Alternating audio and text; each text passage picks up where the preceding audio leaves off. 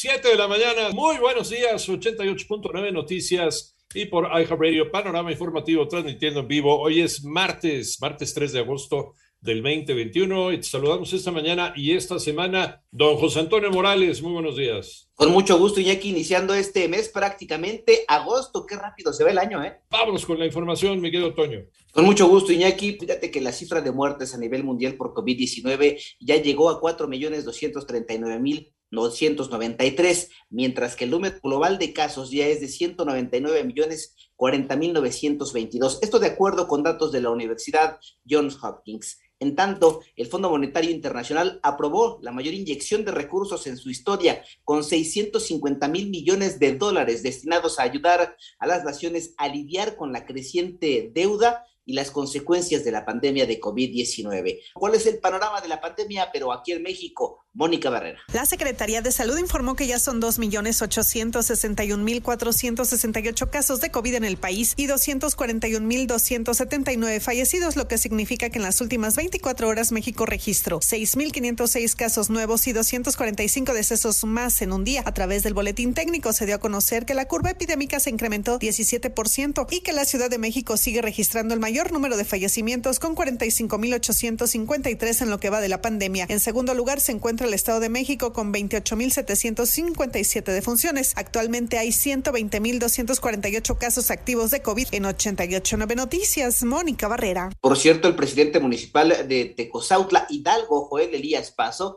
informó que solicitará a los balnearios de esa localidad que exijan a los bañistas su comprobante de vacunación a fin de permitir el acceso a los centros acuáticos de esa localidad. El Instituto Nacional Electoral finalizó los cómputos distritales de la consulta popular del domingo 1 de agosto, confirmando una participación de apenas 7.11% del padrón electoral. Además, se contabilizaron 6.511.385 votos a favor del sí, lo que representó el 97.7% del total, 102.295 o 1.54% votaron por el no y 48.878 fueron votos nulos. Por otro lado, hoy se cumplen tres meses de la tragedia de la línea 12 del metro, por lo que habrá un informe especial sobre los avances del gobierno capitalino en la atención a las víctimas y los estudios para el proyecto de rehabilitación. Esto lo informó la jefa de gobierno, Claudia Sheinbaum. En tanto, en plena temporada vacacional, Caminos y Puentes Federales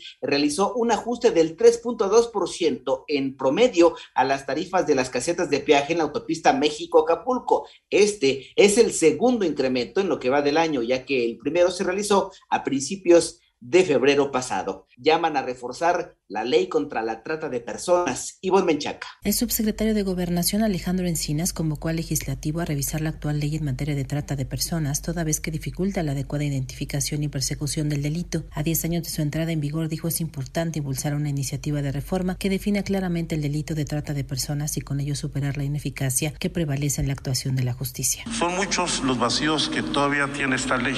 Uno de ellos es, por ejemplo, la atención a los refugios privados que se han venido creando a partir de esta legislación en donde en el momento que no se reciben recursos de carácter público, pues no existe ningún vínculo que obligue a estos albergues a someterse a ningún tipo de supervisión. 889 Noticias, Iván Mechaca Sarmiento. Vamos con información internacional. El Tribunal Superior Electoral de Brasil pidió a la Corte Suprema investigar al presidente Jair Bolsonaro por su campaña de difamación contra el actual sistema electrónico de votación en las elecciones cuya transparencia el mandatario ha puesto en duda en numerosas ocasiones. Por otro lado, el número de niños que llegaron solos a la frontera con Estados Unidos en julio pasado fue de más de 19 mil. Esto de acuerdo con la estimación de autoridades federales de ese país. La cifra supera el récord de marzo pasado, que fue de 18.877, de acuerdo con David Shauluan, subsecretario de Políticas Fronterizas y de Inmigración del Departamento de Seguridad Nacional. En tanto,